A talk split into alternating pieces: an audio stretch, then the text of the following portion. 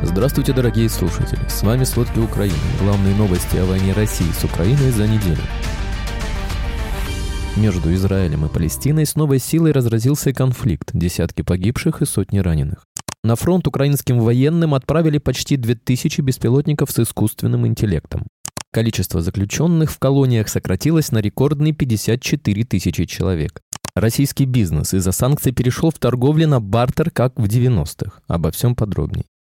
Между Израилем и Палестиной с новой силой разразился конфликт. По меньшей мере 100 израильтян были убиты и более 908 получили ранения в результате атаки Хамас. Десятки из них находятся в критическом состоянии. Утром 7 октября из сектора Газа по территории Израиля было выпущено тысячи ракет. Жителям южных и центральных городов приказали держаться вблизи убежищ и позаботиться о собственной безопасности. В свою очередь, армия Израиля начала наносить авиаудары по Палестине. Кроме того, вооруженные террористы Хамас проникли на территорию Израиля Израиля и устроили хаотичный обстрел из пулеметов. В результате прямого попадания ракеты в здание в Тель-Авиве начался пожар. На видео зафиксированы существенные разрушения.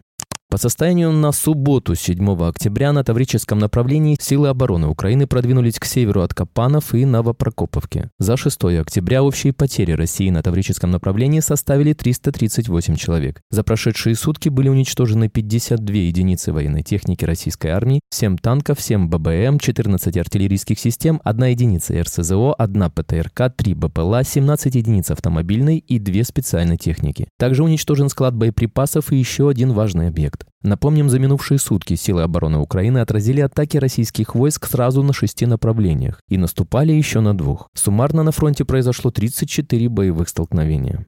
Сегодня утром российская армия обстреляла кассетными снарядами село Беленькое Запорожской области. Количество погибших в результате обстрела села возросло до двух человек. Об этом сообщила пресс-служба Главного управления ГСЧС в Запорожской области. Повреждено пять частных домов. Для ликвидации последствий атаки привлеклись 15 спасателей и 3 единицы техники. В Новой Каховке неизвестные подорвали машину с членом партии «Единая Россия». Об этом заявил так называемый сенатор от Херсонской области Игорь Костюкевич. По его словам, речь идет об авто исполнительного секретаря Новокаховского местного отделения партии «Единая Россия» Владимира Малова. Напомним, в начале сентября в Пологах был взорван ее штаб. Мэр Мелитополя сообщил, что в тот момент в здании работали партийцы из российской Пензы, которые рисовали результаты псевдовыборов. В Севастополе вечером 6 октября дважды объявили воздушную тревогу. Российские власти заявляют об отражении атаки воздушных целей. Об этом сообщает так называемый губернатор Севастополя Михаил Развожаев и местные телеграм-каналы. Крымские паблики дважды за вечер сообщили о воздушной тревоге и опубликовали видео, где звучит сирена. К тому же по неизвестной до сих пор причине были обесточены районы Кореиз, Гаспро и Ливадия. Напомним, ночью 6 октября в Севастополе были слышны громкие звуки. Российские власти заявили об атаке морских дронов в Черном море. Силы ПВО России якобы отразили атаку беспилотников, летевших на Москву в ночь на 7 октября. Специалисты экстренных служб работают на месте происшествия. Об этом сообщают российские телеграм-каналы. Согласно предварительной информации, на месте падения обломков разрушений и пострадавших нет. Специалисты экстренных служб работают на месте происшествия. Кроме того, в российской столице объявлен план ковер. Аэропорты Внуково и Шереметьево временно не работает. Соответствующая информация появилась на онлайн-табло. Перенесено по меньшей мере 9 рейсов рейсов, еще два отменены.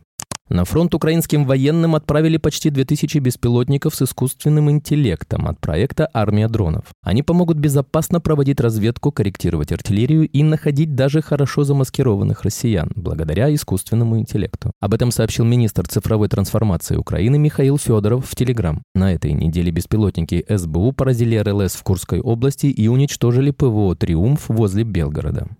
Власти Нидерландов предоставят Украине пакет финансовой поддержки на 102 миллиона евро. Это уже третий пакет финансовой помощи для Украины в 2023 году. Так, 60 миллионов евро направят на страхование нидерландских компаний, которые будут инвестировать в Украину, а 5 миллионов выделят на восстановление освобожденных территорий. Еще 20 миллионов евро будут предоставлены Нафтогазу на закупку газа для прохождения этого отопительного сезона, а 10 миллионов евро на поставку оборудования для восстановления украинского энергосектора. Кроме того, еще 7 миллионов выделят на реформирование финансовых институтов в рамках интеграции в ЕС. Напомним, о втором пакете финансовой помощи сообщалось в начале июля. Тогда Нидерланды выделили Украине более 118 миллионов евро. Также правительство Нидерландов предоставит ВСУ дополнительные системы ПВО для защиты украинского неба от российских ракет и дронов.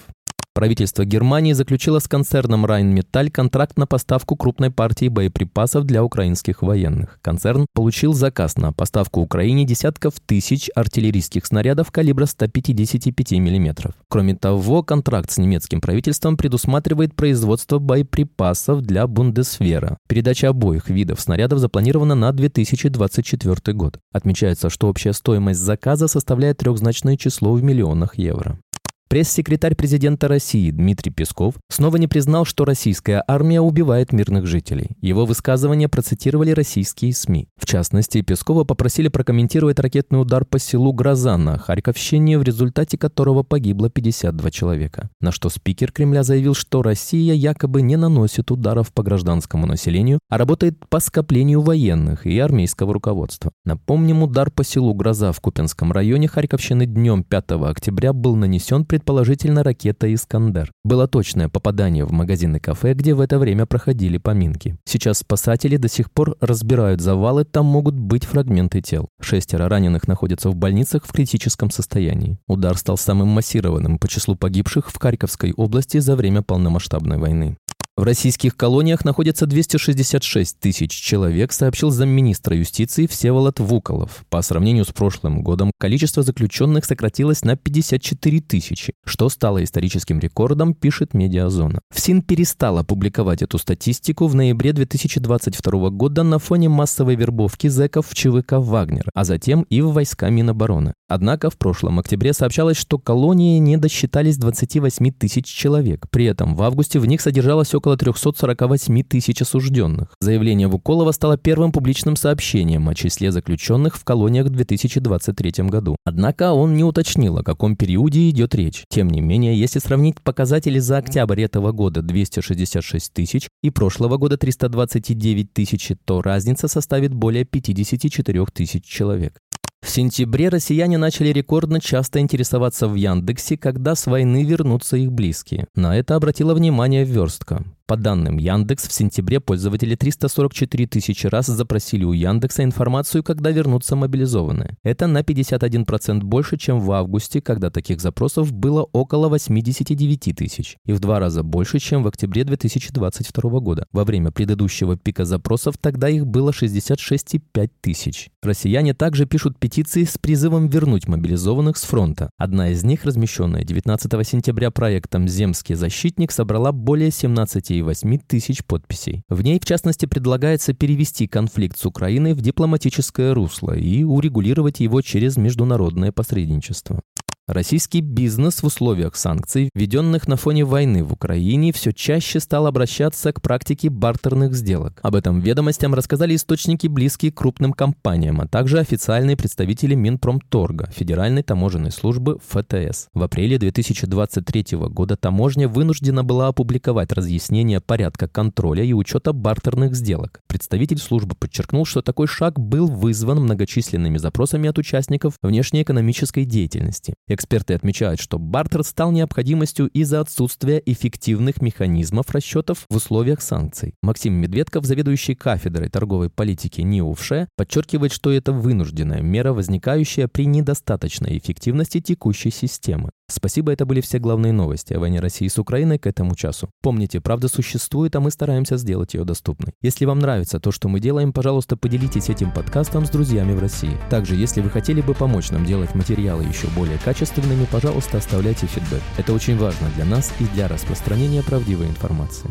До встречи.